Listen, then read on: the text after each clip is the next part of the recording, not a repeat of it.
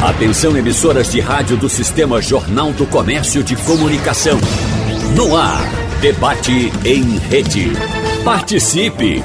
Rádio Jornal na internet. www.radiojornal.com.br A economia esteve entre os principais fatores apontados pelos brasileiros para a decisão de voto nas eleições passadas. Agora, com os novos governantes eleitos, a expectativa geral é sobre as iniciativas nos âmbitos federal e estadual para incentivar as atividades de empresas, o consumo das famílias e a recuperação econômica do país. Então, no debate de hoje, vamos conversar com os nossos convidados sobre as perspectivas relacionadas às questões como crédito, dívidas, financiamentos e tributos a partir do ano que vem e, claro, com foco muito, muito centralizado na recuperação da atividade econômica no que diz respeito às empresas. Por isso, agradecemos aqui a presença em nosso debate do economista e professor universitário Edgar Leonardo. Professor Edgar Leonardo, seja bem-vindo mais uma vez, muito obrigado. Obrigado, Wagner. É sempre um prazer estar aqui com o amigo Sandro, a doutora Meriel, e a gente poder comentar sobre um assunto tão importante. Professor Sandro Prado participou agora há pouco do Passando a Limpo com a gente, continuou por aqui porque vai conversar com a gente também no debate a respeito desse assunto. Muito obrigado pela sua presença, professor. É, bom dia, Wagner. Bom dia, doutora Elbe. Bom dia, Edgar. É um prazer estar aqui novamente. A advogada tributarista, pós-doutora, doutora em mestre em Direito Tributário, Merielbe Queiroz, mais uma vez conosco. Muito obrigado pela sua presença. Há quanto tempo, né, doutora Merielbe? A senhora estava um pouco sumida pois... dos nossos debates, mas sempre retornando. Muito obrigado pela sua presença. Pois é uma alegria, Wagner, estar aqui com vocês e todos os ouvintes da Rádio Jornal. Bom dia, é, Edgar. Bom dia, Sandro. E é um prazer retornar, como sempre, para falar desses temas que tanto atribulam as vidas das pessoas e das empresas. Pois é, doutora Miriel. E antes mesmo do período eleitoral, durante os últimos quatro anos, ou até um tempo anterior a isso, a gente escutou falar muito a respeito de uma reforma tributária, né, que insiste em não sair do papel. E conversando com empresários locais, sempre nas visitas que nós fazemos, as pessoas que conhecemos, os empresários, a gente sempre escuta uma reclamação sempre constante em relação à carga tributária, ou no âmbito local, estadual ou no âmbito federal. A reclamação é uma só. E agora os membros do próximo governo, do governo federal, no caso, querem acelerar a discussão e a tramitação da reforma tributária já para o ano que vem. Essa medida que é vista como essencial para, entre outras coisas, abrir mais espaço no engessado orçamento que a gestão do próximo governo vai ter a partir do ano que vem. O que é que a senhora observa inicialmente, doutora Merielbe? Vamos, de fato, tirar essa reforma do papel? Veja, todo mundo acha que é, é, a solução da vida do Brasil seria uma reforma tributária. Realmente, é preciso, eu sou a favor da reforma tributária. O que eu debato é, são essas propostas de reforma tributária que ora estão tramitando. Porque elas têm muitas promessas, mas não, quando você vê no papel, elas não refletem, é, é, a proposta não reflete a ideia que é passada. Então, temos uma carga tributária alta, mas vamos esclarecer: ninguém paga carga tributária, pagamos tributo. A carga tributária é a arrecadação em relação ao PIB.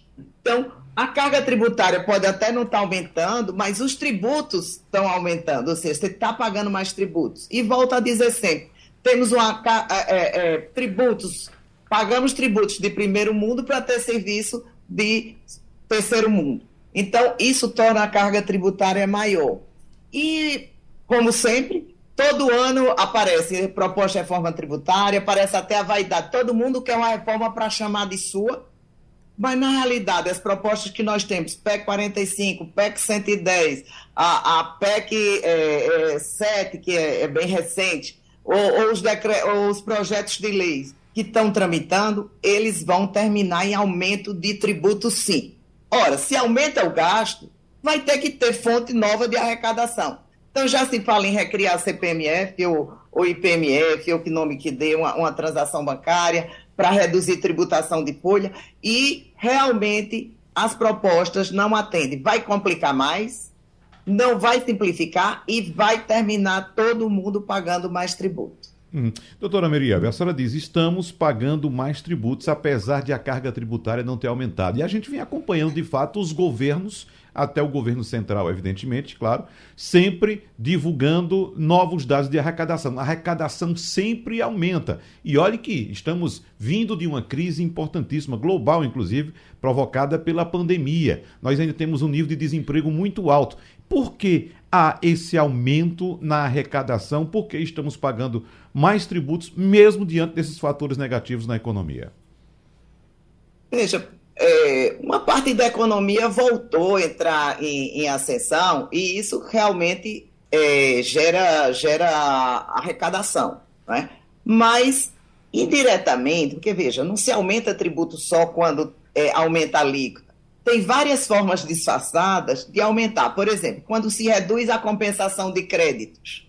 Isso termina, se a pessoa pode ser que se creditar menos, ela vai ter mais tributo a pagar. Então, PiscoFins é um exemplo disso. Foi feita uma lei para desonerar, lá em 2002, 2003, e desonerar a cadeia, tirar a, a, a tributação em cascata, e depois saíram leis vedando essas compensações, ou seja, terminou numa tributação maior. Então, realmente precisamos de uma reforma que simplifique. E a simplificação, ela é bem simples, né, para ser redundante. Uhum. Veja só, no Brasil nós não temos uma nota fiscal única. Então, cada município emite sua nota fiscal, cada estado emite sua nota fiscal, e veja isso, em 5.600 municípios, qual o, o, peso que isso acarreta, por exemplo, empresa que tenha filiais em mais de um município. Só isso é uma burocracia desnecessária. Agora que foi criada a nota fiscal eletrônica, mas apenas 80 municípios aderiram no Brasil. Então, só isso já geraria uma redução de custo tributário. Essas propostas que estão aí, elas são é, terríveis, porque elas não vão ser implantadas de imediato. Então, mesmo que fosse aprovado esse ano, que não vão ser, graças a Deus, né, porque precisa de um debate maior, precisam mostrar números maiores, ela não poderia ser implantada no próprio ano por causa do princípio da anualidade e também da anterioridade de lei. E aí, veja só, elas vão depender de leis complementares para regulamentar, que vão ser, exigir mais um ano. Então, antes de 2024, mesmo se for aprovado esse ano, a gente não vai ter nada. Mas aí temos uma coisa terrível. Ela, quando entrar, é, aí diz assim, não, uma proposta acaba cinco tributos e viram dois. A outra proposta acaba com nove tributos e se transforma em dois. Ótimo. Quando? Ora, temos cinco tributos e vão ser criados mais dois. Então, durante hum. cinco anos, vão ter sete tributos, com todas as complicações de hoje, mais dois. Ou, se for outra proposta, acaba nove, mas vamos ficar cinco anos com onze tributos. Então, você vê que é ilusória essa simplificação de imediato. Bom, professor Edgar Leonardo, entre os pontos a serem discutidos nessa nova reforma tributária, do que se propõe, está a criação do imposto sobre valor agregado, chamado IVA, foi muito discutido isso né, nos últimos anos, que ocuparia o lugar do ICMS, PiscoFins e do ISS. E também tem outras promessas que a gente deve colocar aqui na nossa discussão, da campanha ainda do presidente eleito, Lula, que é a isenção da tabela do imposto de renda para quem ganha até 5 mil reais. E aí vamos fazer contas, professor Edgar Leonardo. O Brasil está buscando, acho que 170 bilhões de reais para poder garantir o pagamento do auxílio de 600 reais, é, o Auxílio mas, Brasil, mas, que vai voltar a ser esse, Bolsa Família. Esse aí, mais algumas outras é. promessas, deve estar nessa faixa, 170, 180. É. Aí vem promoção, é, é, é a, a, a, promessa de uma, de uma reforma tributária inclusive com a, a, a, digamos, a aglutinação dessas siglas e essa isenção do imposto de renda. O senhor está fazendo suas contas aí para ver como é que a gente vai fazer isso? uhum. Olha, é, eu acho que são três pontos importantes. Eu acho que o primeiro ponto, a, a professora Merioba colocou muito bem, que é a questão efetivamente desse pandemônio que a gente tem, nessa burocracia gigantesca. Muito mais importante, eu concordo em gênero, número e grau com o que ela colocou, é que mais importante que a gente observar a carga tributária, porque como ela disse muito bem, a carga tributária é uma relação entre arrecadação e PIB. Né? O que a gente tem que se preocupar em grande medida é com a burocracia, porque isso encarece a operação. Né? É, se a gente uhum. for dar uma olhada, tem estudos aí que falam que no Brasil a gente gasta cerca por empresa cerca de 2 mil horas com burocracia tributária. Se a gente olhar a média da OCDE, a gente está falando aí de 200, 300 horas. É uma diferença muito grande. Se a gente comparar com o Chile, o Chile gasta menos de 300 horas. Então é uma burocracia que essa burocracia precisa resolver, ser resolvida. Só que isso não é tão simples. Imagine que a gente tem as questões de, por exemplo, como ela muito bem colocou, a gente tem aí cerca de 5.600, pouco menos, municípios. A gente tem notas fiscais diferentes, legislação diferente, regras. Mais do que a regra tributária, a gente tem disposições acessórias diversas. Então imagine uma empresa, um varejista, que não precisa ser uma empresa muito grande, mas que ela tenha lojas em Pernambuco, Paraíba e Alagoas. Quanto esse, esse empresário não gasta para poder se adequar à legislação de três estados e atender ao, aos, às três legislações diferentes. Então, isso é muito complexo. É, que a gente precisa de uma reforma tributária, a gente precisa. Mas eu sempre coloco que a gente precisa, antes de definir uma reforma tributária, a gente precisa definir também o que a gente quer de acordo social para ter o tamanho do Estado. Então, isso a gente precisa também.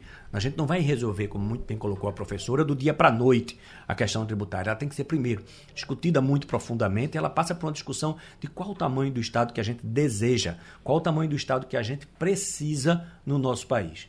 Uhum. Isso vai passar por uma outra discussão, que é uma reforma administrativa que também precisa acontecer, creio eu, que previamente. Eu acho que a solução do imposto sobre valor agregado é, a princípio, uma boa opção. Né? Eu já falei aqui em outras oportunidades, inclusive quando a gente veio falar aqui de combustível e tudo, sobre a questão, por exemplo, do ICMS. Né? O ICMS é uma carga pesada, porque o ICMS ele não, não, não diferencia. Ele não diferencia se a gente está falando de um grande empresário, de um executivo de uma multinacional, de um funcionário público né, do judiciário, ou se a gente está tratando de um simples trabalhador que ganha uhum. um, dois, três salários mínimos. Porque ele vai, efetivamente, quando vai comprar pão francês, porque esses três, quatro grupos que eu falei aqui, eles vão comprar o pão francês dele, eles vão comprar é, a carnezinha de sol dele, vai comprar o iogurte, o leite para o filho, mas eles vão acabar pagando a mesma coisa. Uhum. Então isso tem que ser um imposto, no final das contas, sobre consumo, que tem que ser o menor possível. E a gente tem que pensar em impostos em outros pontos. Por isso que eu digo, não é tão preocupante a carga tributária, concordo. Mas como a gente distribui essa carga tributária dentro da sociedade, a depender do patrimônio, a depender da renda, a depender da classe social. Quanto ao aquele último ponto que você colocou do imposto de renda, é uma coisa que eu, inclusive, já defendi aqui. Eu falava aqui, se a gente observar o imposto de renda no Brasil, a gente tem poucos degraus, digamos assim. Então, um cidadão de classe média ele já está pagando, tá certo? No último nível do imposto de renda. 27,5%. Exatamente. Então, uhum. o que acontece? Se você for observar, tem ressalvas, porque eu estou fazendo uma comparação que não é tão simples, mas se você for observar, por exemplo, nos Estados Unidos, você tem pelo menos o dobro, um pouco mais do que isso, de degraus nessa escala. Então, o indivíduo, para que ele possa atingir o último degrau para pagar a maior alíquota, ele vai ter que ter uma renda muito alta.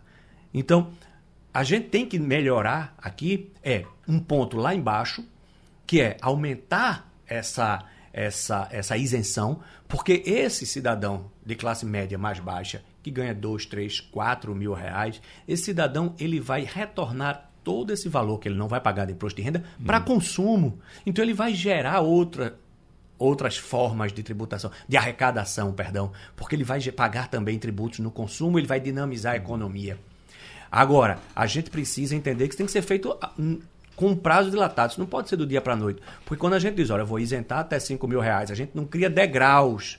Então a gente precisa rever as, o número de faixas, a gente precisa rever a, o percentual em cada faixa, uhum. e aí sim a gente pensar no nível de isenção e distribuir isso ao longo de alguns anos para que a gente possa não criar um problema de arrecadação do governo federal. Ah. Mas, a princípio, é uma ideia muito boa. Agora, é, é, no âmbito das discussões acerca da reforma tributária, professor Edgar Leonardo, eu encontrei poucas discussões, para não dizer nenhum, a respeito do combate à sonegação fiscal.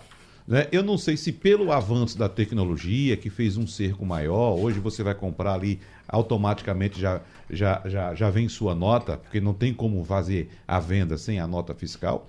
Mas a gente escuta muito pouco debate em torno da sonegação fiscal. O senhor citou o Chile aí, e eu lembro que no Chile, uma época que eu estive por lá, era terminantemente proibido, eu não sei se o, o governo conseguiria fazer isso, mas a venda, o que a gente conhece aqui como comércio ambulante porque o governo chileno entende o comércio ambulante como evasão, de, evasão fiscal. Ou seja, aquela pessoa que está ali vendendo não está formalizada para recolher os devidos impostos ao Estado. É, a gente, hoje a gente tem ferramentas muito melhores do que a gente tinha no passado. Né? Então eu acho que é mais uma questão de querer combater a evasão fiscal. Né? A gente sabe que em alguns casos, por questões políticas, determinados setores eles têm uma, têm uma, vamos dizer assim, a vista grossa do poder público, porque aquilo prejudicaria a próxima eleição, prejudicaria a busca de votos. Mas é, é, eu acho que a gente já tem uma máquina de fiscalização muito boa. Se você for observar, tanto no nível municipal quanto estadual, e principalmente no nível federal, a gente tem fiscais, a gente tem auditores em bom número. Né? Eu acho que, inclusive, na medida em que a gente simplifica, porque aí tem uma relação também muito direta, tem que falar aula de economia aqui, né, Sandro? Mas quando a gente simplifica a tributação e a gente cobra menos, a gente faz com que o custo de você agir contra a lei uhum e, e correr o risco de todas as penas faça com que toda a sociedade tenha uma tendência natural a efetivamente pagar os seus impostos. Agora veja, por outro lado, na medida em que você aumenta muito os tributos, burocratiza, além de criar uma dificuldade que muitas vezes, né, isso a gente vê, quem, quem atua no mercado vê que muito empresário, ele às vezes, ele na verdade, ele não está é, burlando a lei uhum. por má fé. É porque a burocracia é tão grande e às vezes o próprio fiscal vai lá, um fiscal fiscaliza a multa e indica um caminho. Quando ele faz aquilo, outro fiscal vem e diz exatamente o oposto. Hum. Porque é difícil entender. A...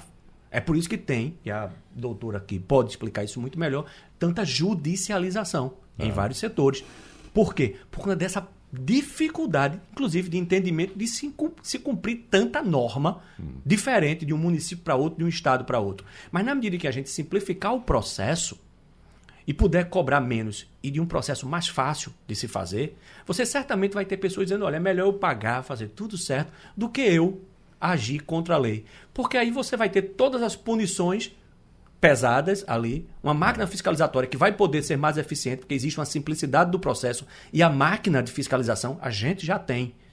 Então, eu acho que no final é bom para todo mundo, ah. inclusive para evitar esse tipo de coisa. Aproveitando esse gancho, professor Sandro Prado, estou lembrando aqui de uma frase, eu vou só apenas citar, pode até ser descontextualizada, mas eu vou até citar, o senhor fique à vontade para o senhor fazer seus comentários. Mas eu ouvi de um empresário, um amigo empresário, a respeito dessa dessa máquina arrecadatória nacional, como disse o professor Edgar Leonardo, que é tão complexa, ele disse o seguinte: ele disse, olha, a estratégia do, do, do desonesto é ser desorganizado. Então, quando você é desorganizado, você favorece a desonestidade, porque ali fica uma coisa tão emaranhada né, que acaba provocando esse tipo de situação, ou que acabaria provocando esse tipo de situação a qual o professor Edgar Leonardo se referiu. Mas fique à vontade, professor Sandra. Olha, foram tantas informações, né, dadas pelos nossos por onde colegas, começar, né? por onde começar de várias coisas, mas uhum. vamos tentar simplificar aqui um pouco. É, a gente, enquanto pessoa física no dia a dia, a gente sabe que a gente é tributado a todo momento é, embora a gente não perceba quando a gente toma um cafezinho, quando a gente sai para andar de ônibus, qualquer atividade que a gente esteja fazendo, inclusive estando dentro de casa com a sua geladeira ligada ali, está consumindo energia e você está sendo tributado. Então a gente é tributado em todos os momentos. Há alguns tributos, né, que é, que é uma família, né, que tem os impostos, as taxas, as contribuições, enfim, que a gente percebe. Agora, começo do ano, vai chegar o IPTU, Todo mundo que tem uma propriedade, ele vai ter que pagar o IPTU. Quem tem um automóvel vai pagar IPVA. Então as famílias elas percebem essa tributação dessa forma, só que em tudo que a gente faz, todo consumo a gente paga tributo. Um tributo que vai ser cobrado das empresas inicialmente, isso vai ser repassado, obviamente, ao consumidor final. Não tem como, isso vai fazer parte dos custos da empresa. E aí a gente já clama há muitos anos por uma simplificação é essa que é a grande questão. A gente gostaria que isso fosse simplificado. Então toda essa burocracia, esse emaranhado, como é falado, para as empresas, acabam que as empresas vão fazer estratégias de elisão fiscal, ou seja, tentar diminuir ao máximo a tributação através do planejamento tributário e as grandes empresas, mesmo as que possuem hoje né, o compliance, que é você poder aí respeitar as leis e as normas, existe muita evasão fiscal aqui no Brasil. Por parte de grandes conglomerados econômicos, ou seja, não pagam tributos na cara dura, como é o caso de um recolhimento obrigatório que é para o INSS. Existem muitas empresas que têm muita dívida. E aí vem, não é simples, é complexo, se gasta muito dinheiro para poder, inclusive, pagar um tributo que você sabe que deve, mas é, é muito complicado. E ao mesmo tempo, crime fiscal, o crime tributário, ele não é punido exemplarmente. Então, quando se vai fazer, uhum. tem até um economista, né, como economista é meio doido, tem o Becker, que ele fez um modelo econométrico, que é o modelo econométrico do crime. Ou seja, ele vai colocar de uma forma racional se vale a pena ou não cometer crime. E quando a gente percebe esses crimes fiscais, a maioria vale a pena o risco que você corre, pelo benefício que você vai Pode ter. ser até uma estratégia, né, Sandro? Exatamente. Porque é mais barato do que você ir ao banco buscar crédito. Exatamente. Essa conta é feita. É, é feita. Né? É feita. Uhum. E isso induz, como o Edgar bem colocou. Porque se você vai ver, vou pegar dinheiro aqui, eu vou pegar dinheiro aqui. Vou pegar dessa forma. E se eu for punido, o que, que vai acontecer? Criminalmente as pessoas vão acabar não respondendo, a empresa vai lá para uma dívida para negociação. E os governos todo ano abrem para renegociações. Isso. É esse ponto que eu quero deixar, inclusive, para a doutora Meriobi é, é, comentar no próximo bloco. O senhor vai concluir seu raciocínio, professor Sanders, mas no próximo bloco eu queria que a gente falasse a respeito do refis, que me parece que é um estímulo a esse tipo de prática não é? Bom, não vou pagar agora, no final do ano vai ter um refis e no e refis um desestímulo pagar... aquele pequeno, principalmente pequeno Exatamente. e médio é, empresário. Sobre isso aí eu tenho um ponto para colocar realmente. Pois não, daqui a pouco a senhora coloca, mas conclua, por favor. E aí o pequeno consumidor, o pequeno, o trabalhador, é, as pequenas empresas acabam pagando muito mais tributos porque elas não conseguem fazer nenhum tipo de artimanha dessa. Então, um trabalhador, por exemplo, ele vai ter o desconto de imposto de renda na fonte que inclusive entra governo e sai governo, são um bando de safado, desculpa eu falar aqui, uhum. que todo governo fala que vai reajustar a tabela do imposto de renda e não reajusta. Todo ano, cada vez mais, as pessoas mais pobres. Só vou fazer aqui uma colocação. O Edgar falou classe média de 2, 3, 4 mil. Hoje é todo mundo pobre quem ganha isso, porque uhum. tem muitos gastos. Essas pessoas estão pagando imposto de renda descontado diretamente da folha.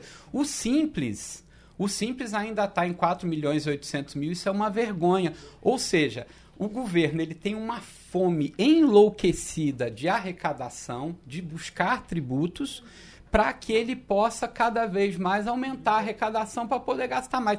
Então fica, de um lado, um governo que sempre diz que vai diminuir e simplificar tributos, mas que na verdade ele quer aumentar a tributação. A sociedade, numa disputa, em uma discussão, quem é que vai pagar mais tributo? O agronegócios vai ter um aumento de tributação sobre imposto territorial rural, que se paga muito pouco hoje. Hoje, o que se paga de imposto territorial no Brasil, de todas as fazendas, é menos do que 2% do IPTU pago em São Paulo. Então, os, as, os agricultores, os grandes agricultores desse novo movimento da soja do Brasil, pecuaristas, vão pagar mais tributos ou vão ser as pessoas, o trabalhador que vai ser descontado? Então, a sociedade também, ninguém quer pagar o ônus. O tributo precisa ser pago, a gente precisa repartir melhor isso, como é que vai pagar precisa simplificar, então são muitas coisas. E agora, a reforma tributária ela vai para um novo Congresso. Isso que é bom lembrar. Ela não foi discutida por esse Congresso agora, a ponto de chegar à votação.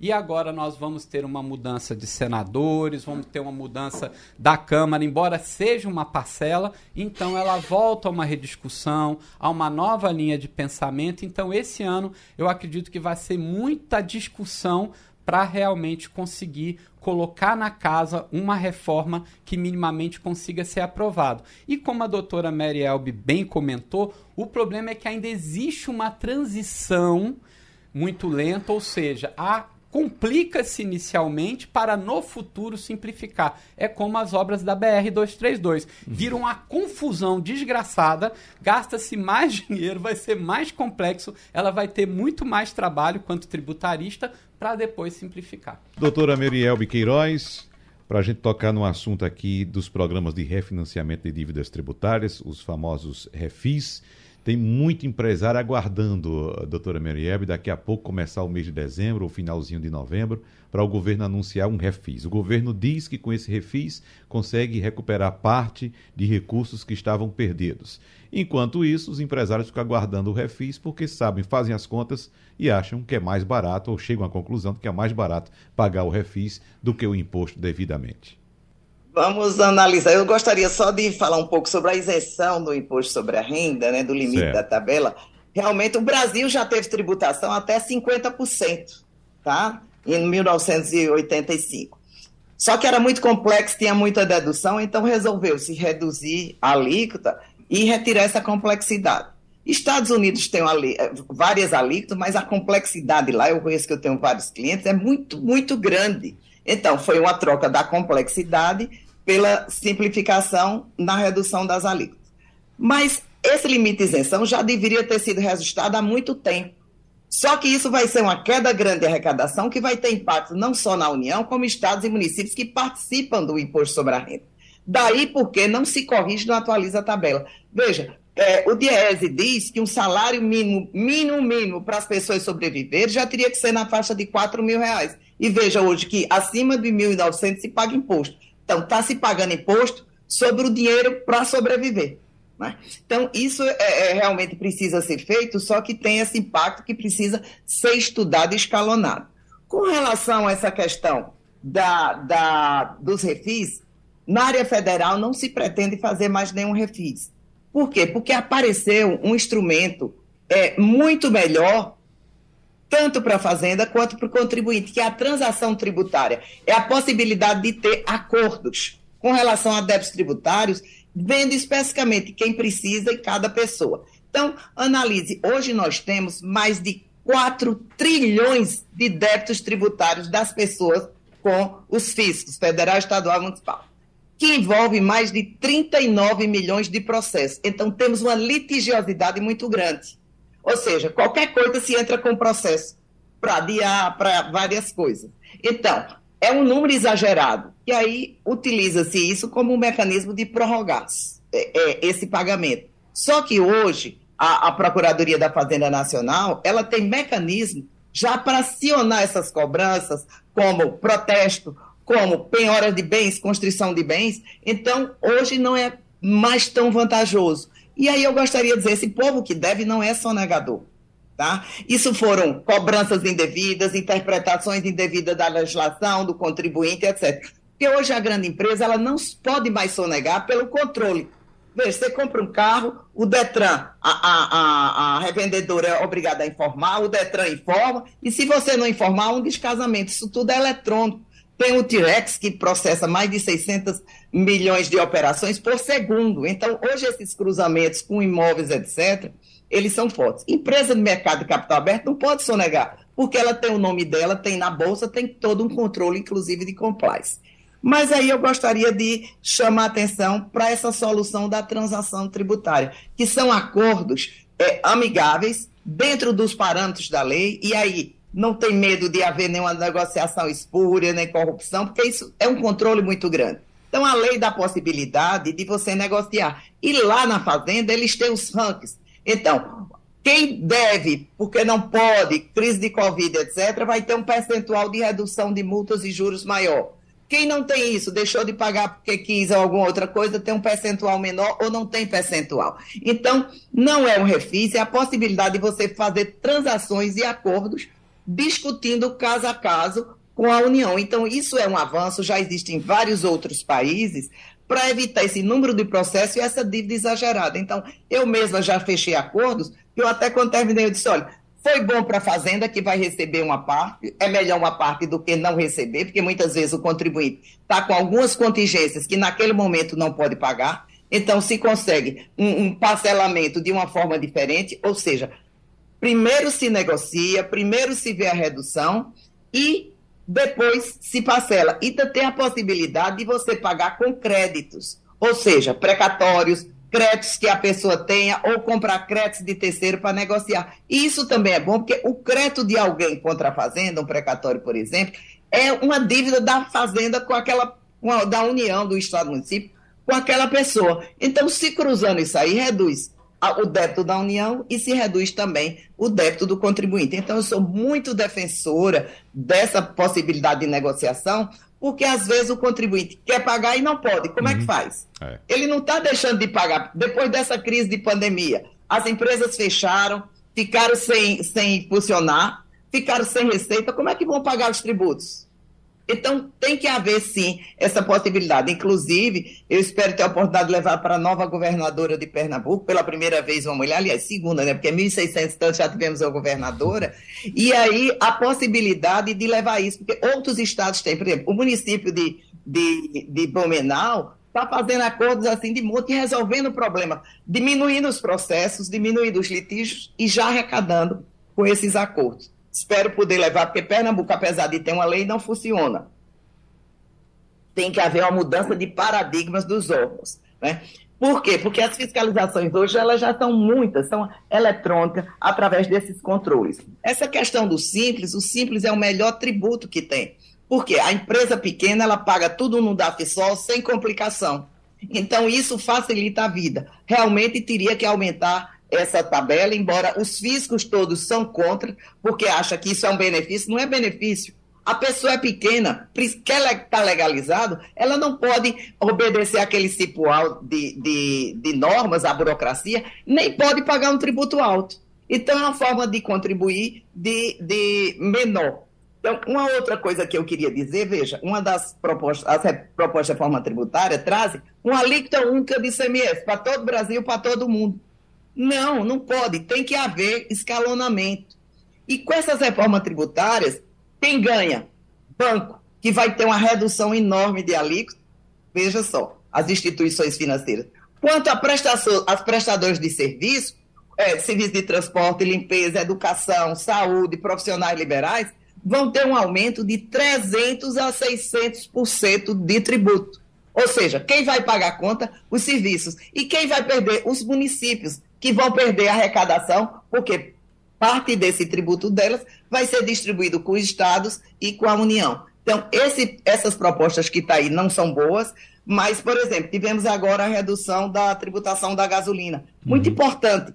Aí você diz, foi perda, foi benefício? Não. A gasolina é um insumo que se aplica no transporte, no frete, nas pessoas, no produto industrializado quando vai chegar. Então, Algumas medidas aparentemente são de redução de tributo para quem paga, mas o benefício que ela traz num todo como economia em geral, ela traz o quê? Gera atividade econômica, gera receita e vai gerar mais emprego. Né? Porque essa reforma que está aí não fica achando que vai gerar mais emprego, porque não vai. Por quê? Porque o, o setor que mais emprega é o setor de prestação de serviços. A indústria, como ela é automatizada, já não tem tanto emprego. Então, quando você onerar essa, essa categoria, você vai estar tá onerando realmente a prestação de serviço e o produto, porque todo produto tem embutido preços de, de prestação de serviço. É, mas aí, é, com relação a refis, na área federal não se pretende fazer mais.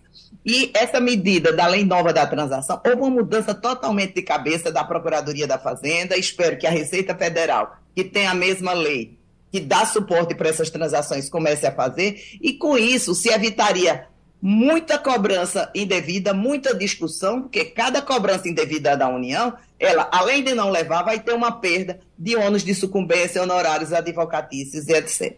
Professor Edgar Leonardo, um ponto muito importante é, tocado aí pela doutora Miriam Queiroz é o fato da necessidade que temos de separar o que é devedor do que é sonegador. Mas eu pergunto ao senhor: a, a nossa burocracia facilita essa confusão entre quem deve e quem sonega? Com certeza. Porque imagine que você, de novo, vou dar o exemplo daquele pequeno varejista. Uhum. Né? Aquele pequeno varejista, né? ele não necessariamente ele vai ter uma grande equipe de contabilidade, porque a empresa dele não é uma grande empresa.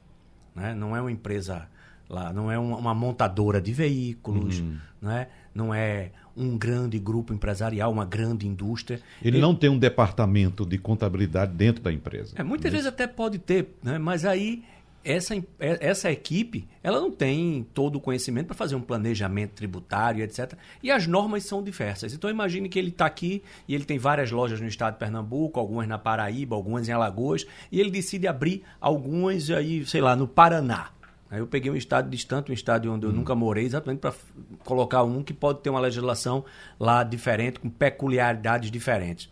E ele continua fazendo né, o seu trabalho na sua carteira fiscal, como ele já vinha fazendo em Pernambuco, na Paraíba, em Alagoas. E em determinado momento ele é fiscalizado, porque, como bem colocou a, a, a doutora Merielbe, hoje você tem recurso para fiscalizar. E aí ele é fiscalizado e encontram que ele deixou de cumprir um determinado pré-requisito, qualquer que seja.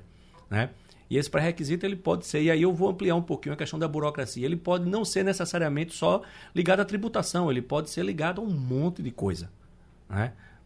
Então, é, pode ser lá dependendo uma fiscalização de um sindicato, pode ser hum. ligado a uma questão ligada a, a, ao, ao bombeiro, pode ser ligada a alguma questão de uma licença de uma prefeitura. E aí ele teria que ter pago uma taxa, como bem lembrou Sandro, a gente tem impostos, taxas, né, tributos diversos. E aí ele deixou de cumprir qualquer um desses pré-requisitos. E ele automaticamente ele é colocado no rol, digamos assim, para aquele ente público, de alguém que é comparativamente, pelo sistema de fiscalização, alguém que efetivamente. E aí eu vou para aquele outro empresário que a gente sabe que também tem, que colocou uma empresa em nome de um laranja, que planejou toda uma, uma, uma estratégia de colocar um negócio para depois fechar, para fazer dinheiro sem pagar tributo, que a gente sabe, de vez em quando aparece um caso desse. Né? Mas eles são colocados, infelizmente, né, no mesmo patamar. Uhum. E muitas vezes aquele cidadão ele, ele é um pagador de impostos, ele é um cara correto, mas a burocracia, né, a burocracia ela acaba levando né? Esse médio empresário, inclusive é um dos grandes gargalos que a gente tem, quando você tem uma pequena, uma média empresa, a doutora Miriam falou muito bem a questão do simples. Né? Quantas empresas elas não vão até o limite do simples e aí a, a grande questão estratégica, vou sair daqui, eu vou crescer mais ou vou abrir um outro CNPJ, ou tá, utilizar outra estratégia, porque para mim crescer vai gerar uma complexidade tributária. Olha que, que coisa. É. Né? A gente vai gerar uma Ou seja, ele encontrou uma barreira fiscal. fiscalizatória. E aí, por exemplo, você vai observar, e aí eu estou ampliando, já que a gente falou de burocracia, para algumas outras regras. Se você for pensar em regras, por exemplo, para empresas de tecnologia. Se você for pensar em regras sanitárias do Ministério da Agricultura, se você for observar, basicamente as pequenas e médias elas têm que cumprir os mesmos pré-requisitos das grandes empresas. Então imagine que você tem uma pequena empresa de tecnologia e você vai ter que cumprir as mesmas das grandes tele. Uhum. Então você não vai ter condições de cumprir as mesmas regras. É. Então a burocracia, de fato, ela faz com que esse empresário correto, honesto, que deseja cumprir todas as suas obrigações, não apenas tributárias, elas correm esse risco. Professor Sandro? Pegando o gancho que o professor Edgar está falando, acho isso é muito importante, inclusive quando a gente vê os dados, os índices, às vezes o governo colocando, nossa, foram abertas muitas empresas nos últimos anos. Mas aí vem duas grandes questões. Uma delas é o MEI, que é o microempreendedor individual que hoje existem muitas pessoas físicas que estão trabalhando como MEI para uma empresa. Então, na verdade, é uma forma de burlar a legislação trabalhista. Isso acontece demais da conta. Então, obviamente que você acha que tem vários CNPJs, mas às vezes apenas é um trabalhador normal que simplesmente está se vendendo de uma outra forma para as empresas. E a mudança do regime simples para um outro regime, ela é muito complexa. Não dá para você ir direto para o lucro real, porque você tem que aprender primeiro. Então, normalmente, você teria que ir para o lucro presumido. Isso precisa de fazer investimento contábil dentro da empresa para fazer essa prestação de contas. Então, acontece que hoje a maioria das pequenas empresas, elas acabam tendo um escritório terceirizado de contabilidade. Esse escritório é muito mais para emissão de boletos para o fisco e para fazer a folha de pagamento ali, ele não tem outra função, uhum. né, em relação a isso. E aí você fala, eu vou passar para lucro presumido? Não vou nada, eu vou abrir um novo CNPJ. Então, o que tem hoje de empresas que têm um, dois, três, quatro CNPJs são muitas. Então, se pega a esposa, o pai, a mãe, o filho, que é essa questão que muito se coloca até de laranjas, muitos desses laranjas são justamente por causa da questão tributária, para não sair do simples. E aí a mudança nessa tabela, ela se torna fundamental, porque embora se pareça que quem tem aí uma receita de 4 milhões e 800 mil seja muito, você vai ter que ver, na verdade, é o lucro líquido quanto que sobra, porque às vezes essas empresas têm muitos gastos, muitas despesas, muitos custos, então não dá para olhar o todo, você tem que olhar essas partes, quanto que realmente é, se tem. Então essa saída dessa simplificação, ela vai fazer o quê? Com maior dinamismo do empreendedorismo no Brasil, mas não esse empreendedorismo pejotizado do que a gente vê aí nas pessoas que dirigem aplicativos, nessas pessoas que estão vendendo, mas aí de fato pessoas que vão partir para o empreendedorismo, porque a partir disso, dessa simplificação, você dá maiores condições para que as pessoas possam ter uma empresa. É, empre... Professor, veja só, desculpe interrompê-lo. É interessante o que você está dizendo, até porque a diferença tributária, no final da tabela do Simples, já não é tanto. Né? Então, aumentar o limite, a tributação não vai sofrer tanta bala e, em compensação, a atividade econômica ganharia muito, você está perfeita é. a sua análise, uhum. né? do que abrir novos CNPJs e levar essas pessoas para uma situação irregular. Então, eu defendo muito o Simples, que até essa lei geral do Simples, fui eu que dava consultoria para o SEBRAE, e defendi essa lei, trabalhei no projeto tudinho, exatamente para possibilitar a formalização e a legalização de atividades de acordo com a lei e não criar mecanismo como você está falando. Desculpe aí ter interrompido. Não, perfeito, e foi ótimo. E quando a pessoa também sai do MEI, o MEI hoje, enquanto empresário, você ser um MEI, você é muito pequenininho. É só mesmo a portinha de entrada.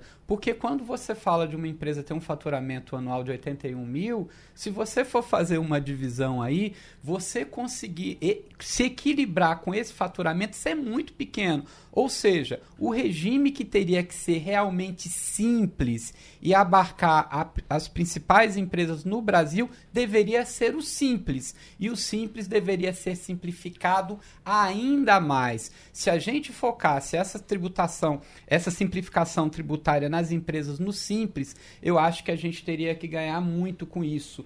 E não a lógica que foi colocada: olha, as empresas estão pagando muito tributos. Já sei Vamos reduzir o depósito do FGTS para o trabalhador?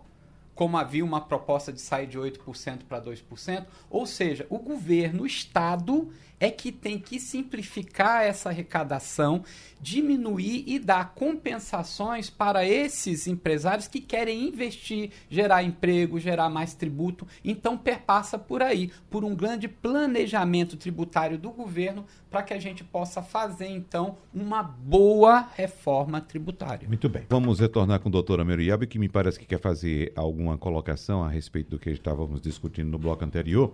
Mas eu quero colocar uma questão pontual para os três para todos os convidados hoje, que é a questão do ICMS dos combustíveis, que a senhora citou também no bloco passado, doutora Meriebe.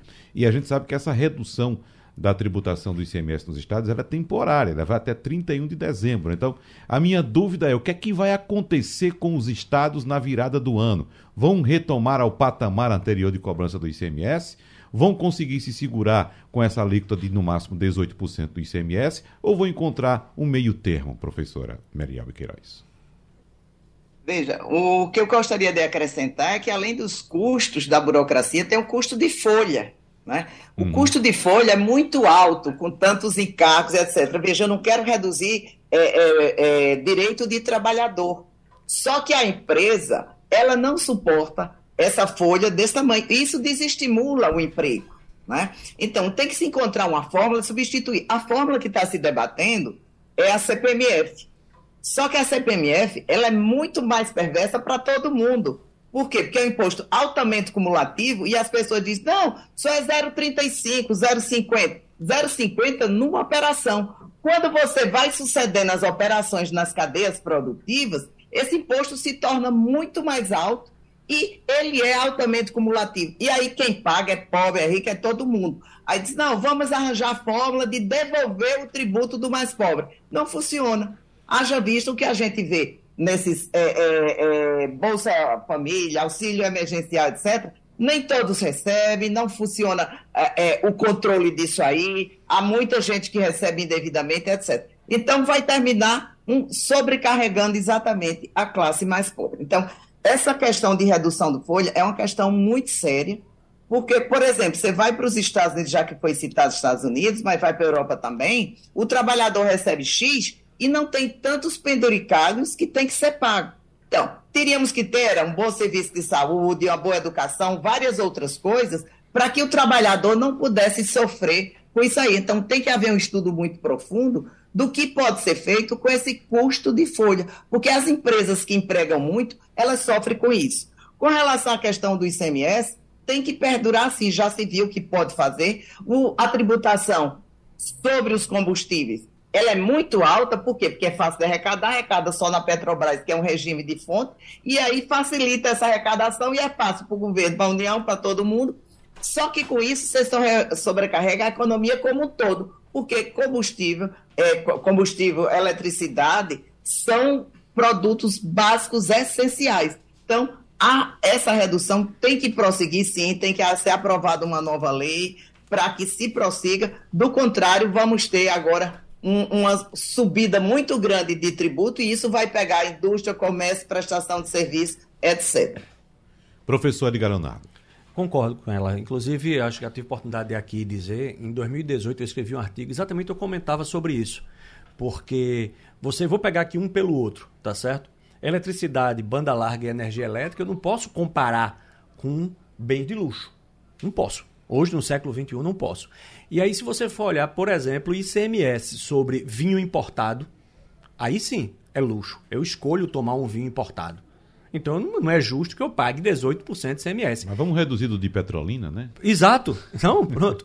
Exato. É? Mas assim, se eu escolhi. Cachaça to... Se eu escolhi. O de lá um... fizeram bem, né? De lá fizeram bem, porque é para incentivar a indústria do vinho lá Isso. em Petrolina. Se... Eu sou de lá. Pronto. Então, mas se eu escolhi tomar um vinho importado, eu vou pagar 26% de ICMS porque uhum. é um bem de luxo. Caramba, é, eu cobrar, vou fazer uma conta aqui, um pelo outro, energia elétrica, banda larga e combustível, eu pagar em torno de 30%, né? Então eu acho que é muito. Alguém diz assim, mas esta, os estados perderam a arrecadação. Se a, quando a gasolina estava custando, sei lá, 4 e foi para, vou arredondar, 8, o estado não teve crescimento de alíquota, mas teve um ganho real de aumento uhum. na sua arrecadação. Tanto é que se a gente pegar 2021, o ano de 2021, os estados brasileiros tiveram uma arrecadação recorde né? Arrecadação recorde porque basicamente combustível é energia elétrica. A energia elétrica subiu. Mas então eles é... acabavam ficando sócios. Mas, professor, você entende que preço. agora é, está havendo uma compensação. Houve aumento Isso. da arrecadação e diminuiu por causa da redução da alíquota. Mas e para os anos seguintes? Como é que vai ficar essa conta? Eu acho que melhorar dá... a gestão. Peraí, é o que eu ia falar. Eu Ninguém acho que dá... fala em melhorar a gestão do Estado, da União, dos municípios. Pensa o seguinte: precisa de mais dinheiro. Vamos fazer isso. Vamos. Então aumenta tributo tem que se melhorar, e aí é, é, acho que foi, foi o, o Edgar, foi o Sandro que falou, tem que se pensar nessa reforma administrativa. Ninguém pensa em mudar o Estado, o Estado é inchado, ninguém pensa na qualidade do serviço prestado e pensa o seguinte: precisamos, vai dar bolsa isso, auxílio, não sei o que lá. Então, aumenta-se a arrecadação. E essa mentalidade é que tem que ser revista, porque ninguém aguenta pagar mais tanto tributo. Uhum. Mas era exatamente só rapidinho que eu ia certo. comentar. É o mesmo exemplo de uma casa.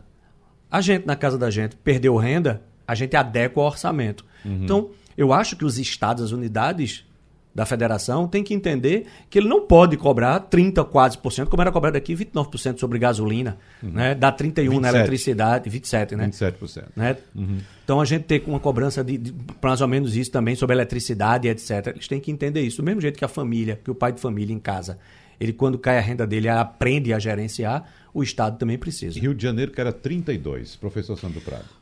Olha, uma forma da gente aumentar a arrecadação é as empresas produzindo mais. Né? Isso acho que é uma questão muito importante, é o crescimento econômico. Esse famoso PIB que a gente fala tanto dele, né, de crescer, eu acho que é fundamental que a gente tenha estratégias de crescimento econômico, porque quanto mais as empresas elas crescem, mais elas têm receita, mais vão pagar tributos. Então, o caminho hoje, uma das coisas que a gente precisa é de crédito barato.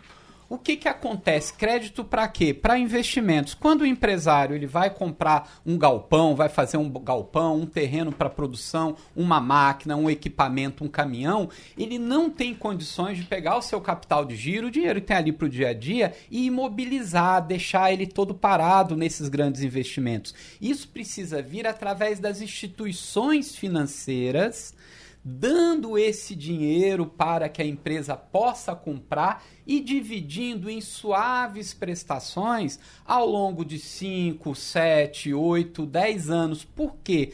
Com o próprio aumento da receita, ela vai pagar esse crediário aí que ela fez, como a gente fala, vai pagar todo mês, só que aquela máquina, aquele equipamento, aquele galpão vai estar tá produzindo, vai estar tá gerando mais empregos, vai estar tá gerando mais tributos. Então, um dos caminhos que a gente precisa é de alavancar o crescimento econômico e, claro, com o crescimento vira o desenvolvimento econômico, que é a repartição das riquezas entre todos os brasileiros, e isso pode ser feito justamente através da reforma tributária. Professores e professora, nosso tempo voou, o assunto requer mais espaço, nós teremos outros encontros daqui para frente, final de ano, começo do ano que vem para discutir esse assunto. Eu quero agradecer muito a professora, advogada tributarista, pós-doutora, doutora Meriel Queiroz. Muito obrigado pela sua presença, professora. Até a próxima. E também aos professores economistas Edgar Leonardo e Sandro Prado pelo nosso encontro aqui. Como já disse, vamos nos encontrar outras vezes. E você que nos acompanha pela internet, lembrando que o nosso debate é repetido amanhã,